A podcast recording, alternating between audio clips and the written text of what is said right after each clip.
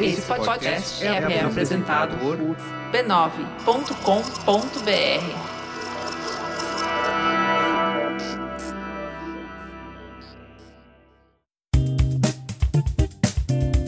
Olá, eu sou Fê Guedes, criadora de conteúdo, produtora e apresentadora do podcast Beleza Pra Quem? O podcast mais lindinho dessa internet.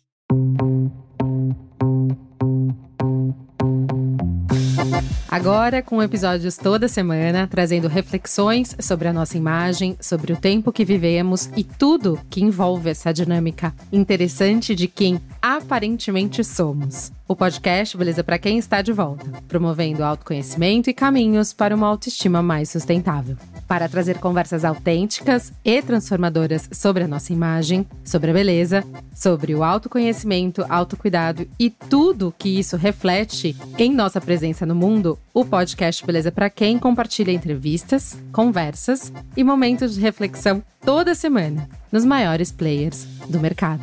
Ah, já aproveito para te pedir uma coisa. Avalie nossos episódios em suas plataformas de áudio e compartilhe ele em suas redes sociais. É super importante que você, a nossa comunidade, possa contribuir para que mais e mais pessoas possam nos ouvir. Também quero avisar que todos os episódios com entrevistados têm parte da entrevista gravada e compartilhada em vídeo em todas as nossas redes sociais. Então você consegue não só ouvir, mas também ver alguns trechos das entrevistas no Instagram e TikTok. E para não perder nadinha, segue a gente no arroba podcast Beleza Pra Quem. Tudo juntinho.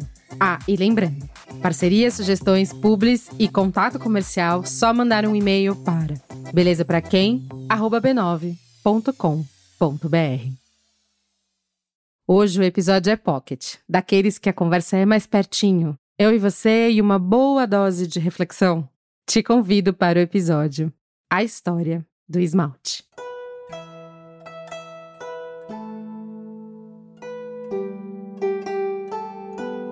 Bom, esse episódio é tão importante porque eu vou contar aqui hoje a história de um dos itens de beleza mais consumidos do mundo e uma interessante reflexão sobre isso.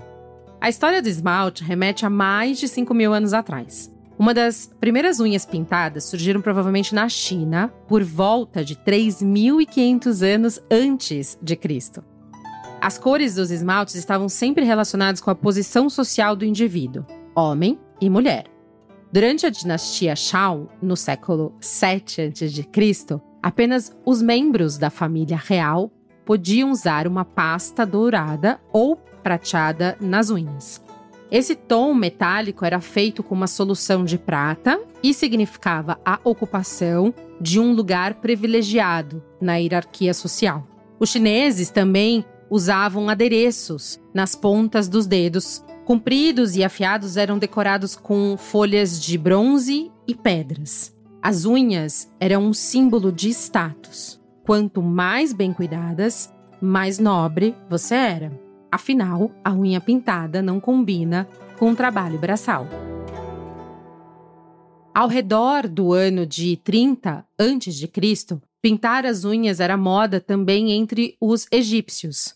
Mulheres das classes menos favorecidas só estavam autorizadas a pintar as unhas com tons claros. No reinado de Cleópatra, por exemplo, só ela poderia usar vermelho para colorir suas unhas. As técnicas usadas para embelezar as unhas pelos antigos egípcios eram com rena, já os chineses e japoneses Usavam vários extratos de plantas medicinais, purê de rosas e pétalas de orquídeas misturadas com alumínio. Usavam também goma arábica, com clara de ovo, gelatina e cera de abelhas. A tecnologia para o tratamento das unhas ficou relativamente estagnada até o século XIX. Nessa época, os cuidados se restringiam à obtenção das unhas curtas e lixadas e pronto. Em alguns casos, as unhas também poderiam ser ligeiramente perfumadas, com óleos e polidas com uma tira de couro, mas somente isso. Porém, tudo começa a mudar realmente em 1932. Charles e Joseph Revson, irmãos americanos, que eram químicos, criaram um esmalte. Um esmalte brilhante e colorido com pigmentos, para ser aplicado na unha todinha. Esses irmãos, junto com mais um outro químico, fundam a conhecida Revlon. Na década de 70, surgem então os esmaltes sintéticos. As unhas tornam-se extremamente longas através de várias técnicas e viram uma verdadeira febre na moda, cinema e música. Os esmaltes acrílicos são substituídos por esmaltes de fibra de vidro em 1980. A decoração das unhas não é mais limitada aos esmaltes. Pedras preciosas e vários acessórios entram na moda, chegando então ao mercado atual. Você sabia que o Brasil é o segundo mercado de esmaltes do mundo? Isso mesmo, atrás somente dos Estados Unidos, que emergiram como verdadeiros pioneiros no mercado global de cuidados profissionais com as unhas. A trajetória ascendente do mercado foi impulsionada pelo desempenho de categorias como esmaltação em gel, produtos para melhorar a aparência, saúde das unhas.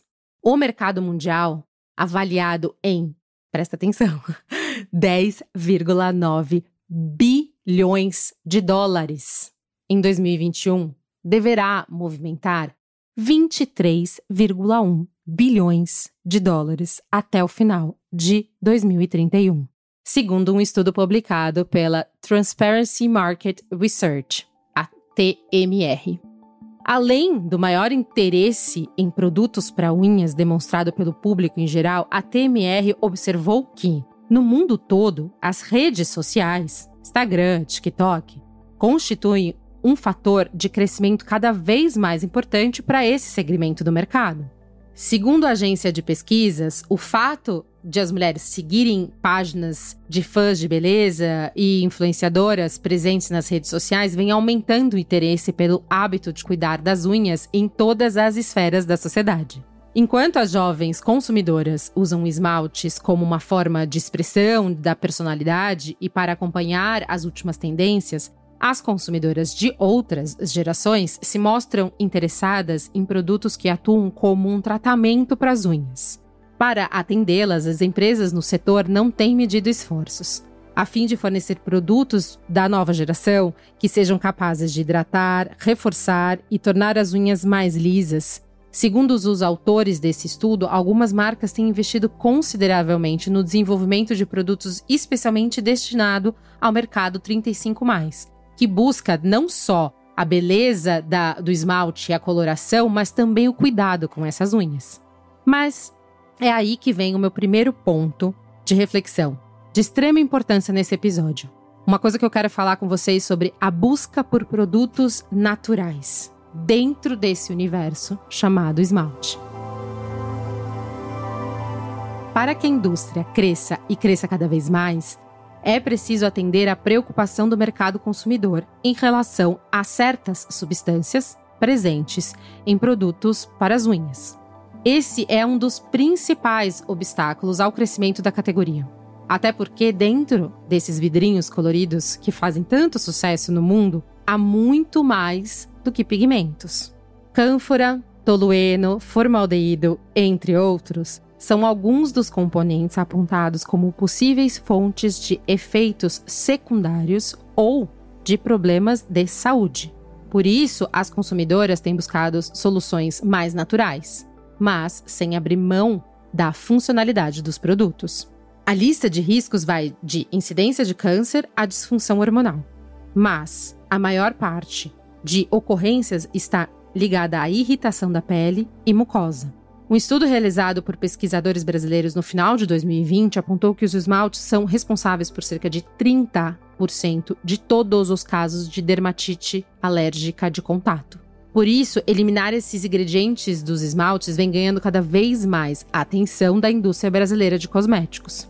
Livre de ingredientes ou teste em animais, embalagens mais sustentáveis e eliminar uma lista longa de ingredientes cheios de toxicidade é assim que os líderes do mercado de esmalte no Brasil têm se mexido para acompanhar um desejo de compra de boa parte do mercado. Atualmente, o consumidor busca, além de diversidade de cores e efeitos, produtos que não comprometam a saúde das unhas e do seu corpo como um todo. Ganhará espaço quem souber equacionar a oferta de benefícios, agregando às suas linhas o maior número de características positivas possíveis.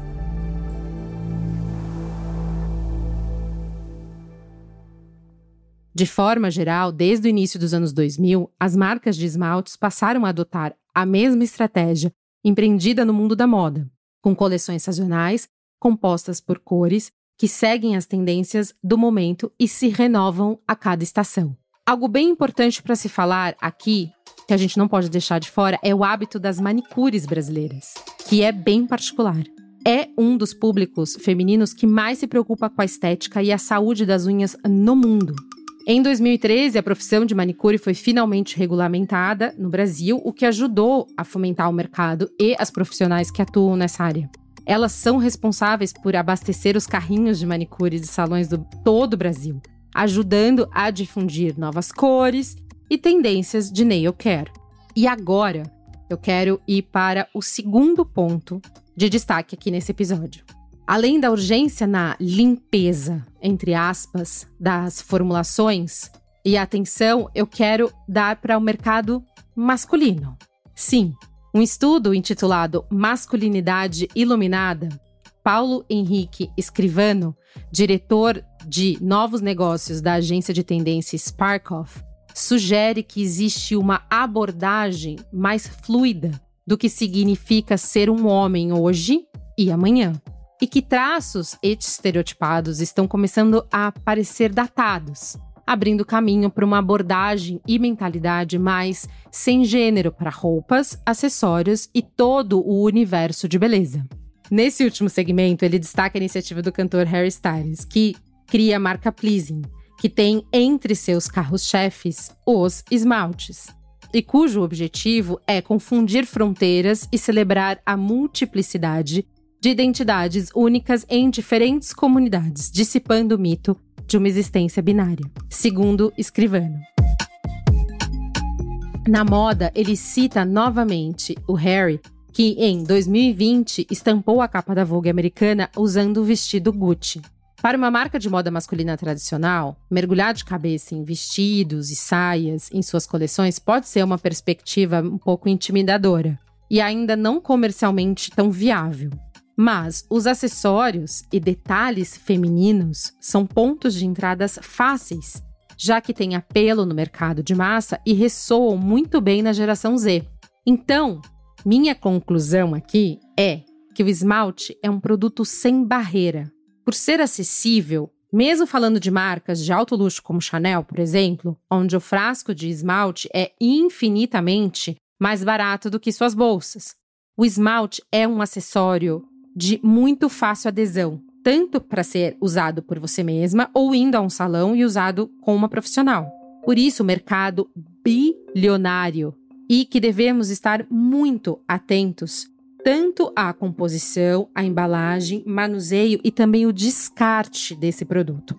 Quando falamos de uma avaliação, que eu disse ali no começo do episódio, de 23,1 bilhões de dólares até o ano de 2031, se a gente fazer uma conta aqui de padaria e multiplicar por 5 esses 23,1, que é a média do valor em reais, a gente acha e divide isso por 15 reais, que eu estou sugerindo como valor de frasco, a gente está falando de 7,7 bilhões de vidrinhos por ano. Quer dizer, como se hoje, em 2023, cada brasileiro comprasse 37 unidades de esmalte por ano. Cada brasileiro. É uma coisa absurda. E claro que a indústria da beleza já entendeu o potencial de venda que existe nesse mercado. Mas a gente, como consumidora e criadora de pautas e conversas sobre beleza, a gente precisa mesmo estar atentas às formulações, entender como o consumo semanal, como a maioria das brasileiras, impacta não só o nosso bolso, mas também a nossa saúde. Exigir das empresas fórmulas mais limpas, e o mais importante, uma política de descarte, pois estamos falando de produtos químicos que estão sendo descartados aos milhares sem uma inteligência e nenhuma estratégia. Mulheres que amam suas unhas pintadas, assim como eu, integram uma dos maiores mercados consumidores de beleza do mundo. Portanto, temos o direito de escolha por produtos que expressam a nossa beleza e que não geram alergias ou intoxicação a médio e longo prazo. E também, uma coisa importante, que não poluam ainda mais o nosso planeta. Consumir beleza é ter total consciência de tudo que envolve esse gigantesco mercado consumidor. Aprendam, meninas. Nós temos o direito de escolha.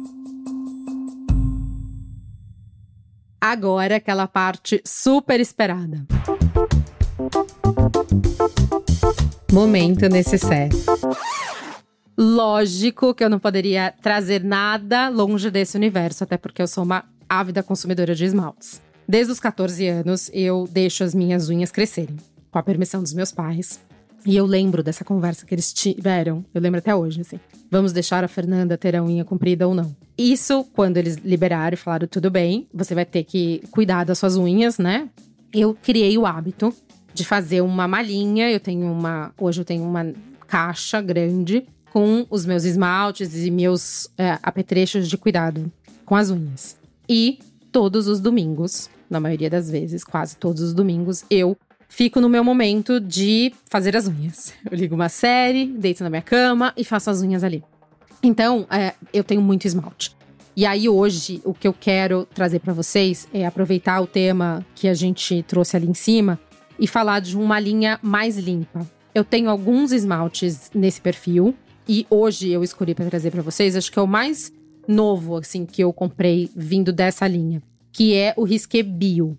Ele é vegano, livre de ingredientes, né, de origem animal, ele tem um selo cruelty free e ele é de, aqui tá escrito 16 free. Ele tem 16 produtos que não estão na, tóxicos que não estão na sua formulação.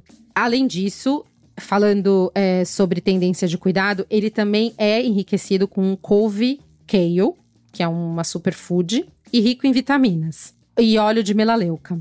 Tudo isso que eu tô te falando para vocês estava escrito no site, principalmente a parte de óleo de melaleuca, antioxidante, couve kale. Eu não senti essa diferença na, nas minhas unhas, no autocuidado. É, com elas, não senti. Também há pouco tempo que eu tô usando e eu não uso um vidro de esmalte, uma cor de esmalte toda semana. Então eu intercalo com outros esmaltes. Então eu não consigo falar para vocês que eu consigo realmente entender a, o poder dessa formulação enriquecida com superfoods e tal. Mas eu gosto muito que a tampa dele é de é, plástico reciclado, é que ele é livre de 16 ingredientes tóxicos, ele é vegano, ele é cruelty free e eu acho que eu sempre comemoro, eu sou daquelas que comemoram um passo adiante em relação à sustentabilidade e formula formulações mais limpas. Vocês que estão aqui há mais tempo sabem, eu sou é, vegetariana há sete anos, não é uma, uma bandeira é, minha de atuação, mas isso permeia muito do que eu vejo, do que eu consumo. Então, eu entendo que sempre um passo à frente é um passo à frente. Se eu for comprar, eu estou gerando impacto. Então, eu gosto de pensar que na hora que eu gero um impacto, eu gero o menor possível, tanto para mim quanto para o planeta. Então, essa é a minha dica. Risqué Bio 16 Free. Agora, o momento autocuidado.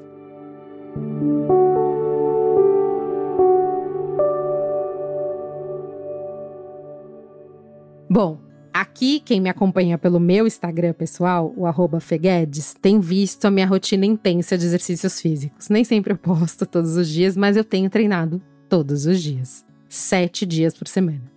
E uh, muito do, das minha, dessa minha transformação de entendimento do que é o exercício físico e o impacto que ele tem na minha vida vem muito também, acreditem se quiser, da minha criação de conteúdo para vocês aqui.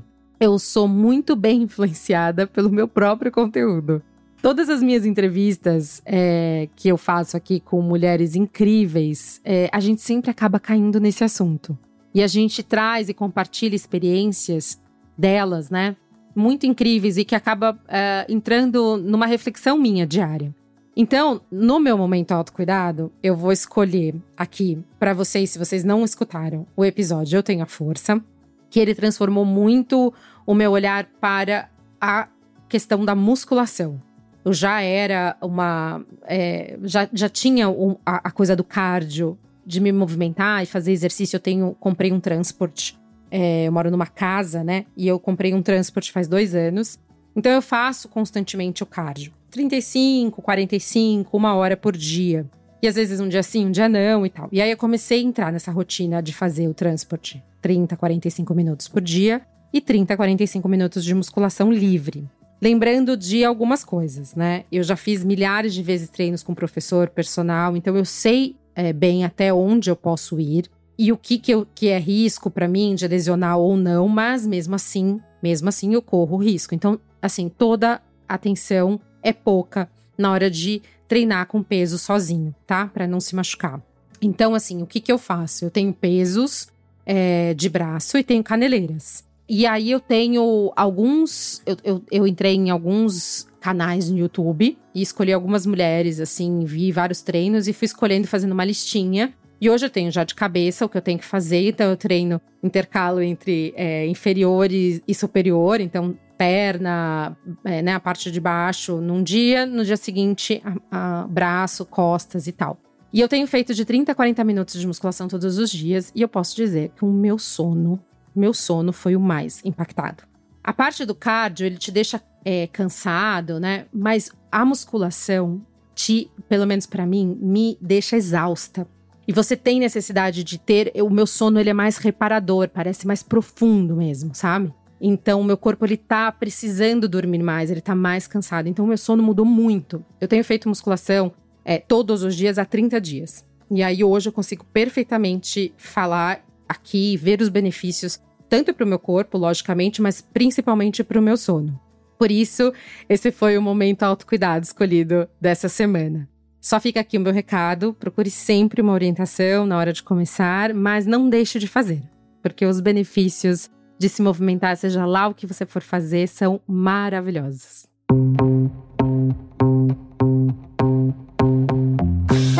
Muito obrigada a você que ficou até aqui. Eu amo dividir essas reflexões e pensamentos com vocês. Então, se quiser falar comigo, pode me encontrar no meu Instagram pessoal. Tem muita coisa legal por lá, além do meu dia a dia, minha agência de criação de marca, comunicação na internet, insights, minhas mentorias, tá tudo lá no arroba Feguedes. Segue a gente também no Instagram, arroba podcast Beleza Pra Quem, tudo juntinho. TikTok também, arroba podcast Beleza Pra Quem. E Twitter, arroba Beleza Pra Quem. Eu vou amar ter a companhia de vocês por lá. E quem tá aí do outro lado, segue a gente, me marca, fala comigo e me conta. A sua beleza é beleza para quem? A gente se vê por aí. Beijinhos.